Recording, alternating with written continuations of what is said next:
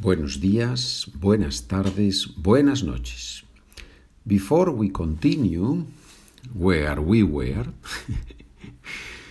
and we were, if I am correct, if I am right, we were on, ¿en qué página? Página 160. Página 160, es mucho, ¿eh? Muy bien.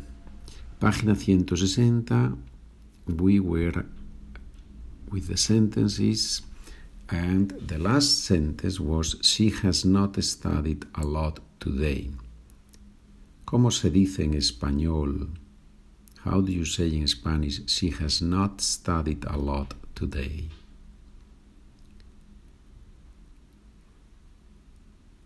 No ha estudiado mucho hoy. No ha estudiado mucho hoy.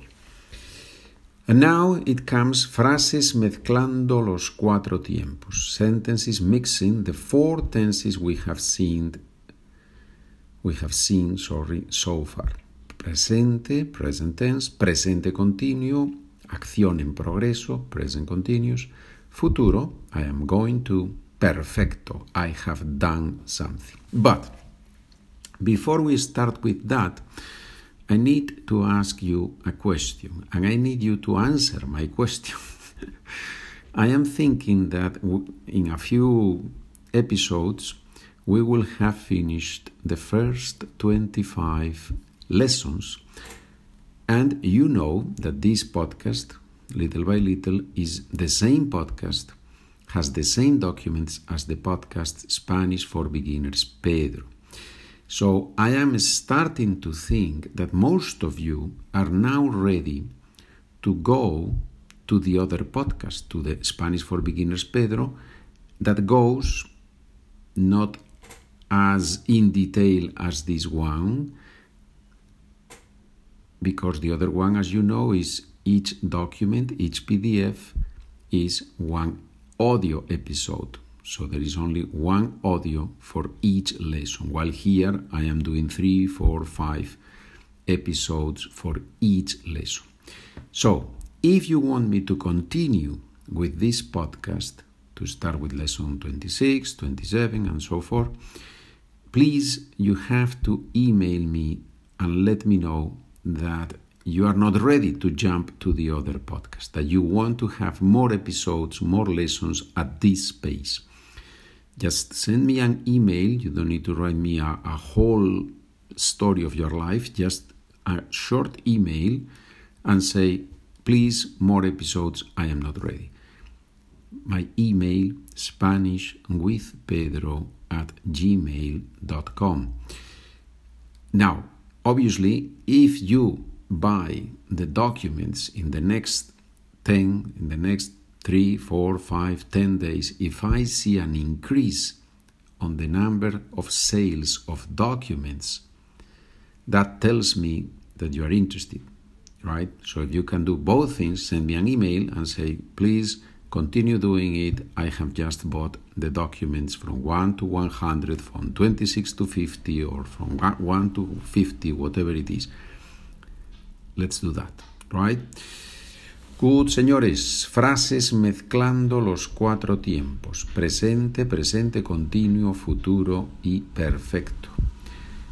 If you can hear some background sound is the wind, believe it or not, but at this moment the wind is so strong that I can hear it.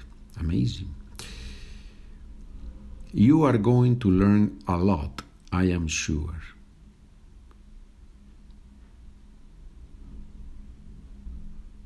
Vas a aprender mucho, estoy seguro. Vas a aprender mucho, estoy seguro. If you are a lady, you wouldn't say estoy seguro. You would say estoy segura. Yeah? So in these sentences, you have to first think, okay, is he using present, present continuous, perfect, or future? It's a question of structures. You have to learn the structures. Future, where to go, plus a, plus infinitive. Vas a aprender mucho. My sister is learning a lot right now.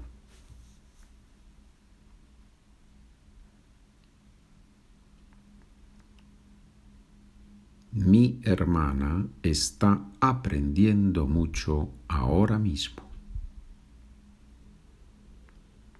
Mi hermana está aprendiendo mucho ahora mismo.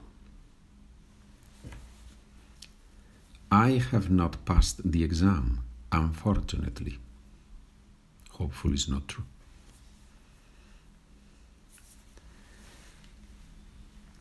No he pasado el examen por desgracia. ¿Podemos decir desafortunadamente? Sí, podemos decir desafortunadamente, pero es más complicado y no se usa tanto como por desgracia. No he pasado el examen por desgracia. We try to learn a little bit every day.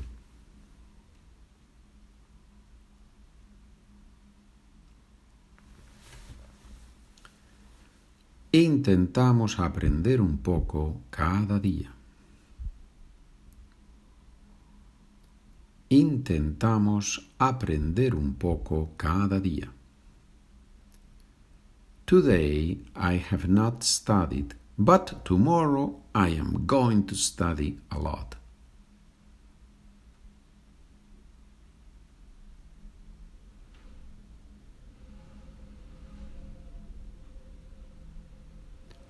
Hoy no he estudiado, pero mañana voy a estudiar mucho. And here we have just done the ideal, which is to combine perfect and future in one whole sentence or two sentences linked by but. But that's how the language works, right? You don't just say sentences now in presence and no, no, no. You combine presence, past, future. That's the beauty of the language. And then comes the next section. Before we start with exercises, there is a, sec- a section called preguntas.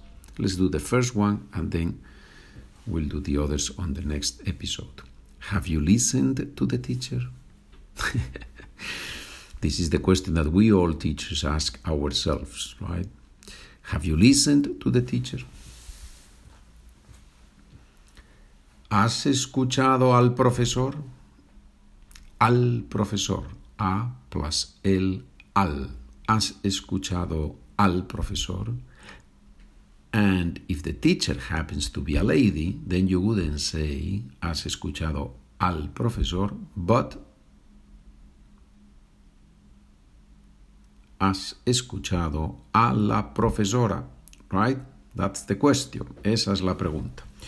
Bien, señores, I wait for your emails telling me if you need me to continue with this podcast or the first 25 episodes, the first, not episodes, the first 25 PDFs, documents, lessons are enough. Please let me know Spanish with Pedro at gmail.com. Gracias, buen día, buena tarde, buena noche.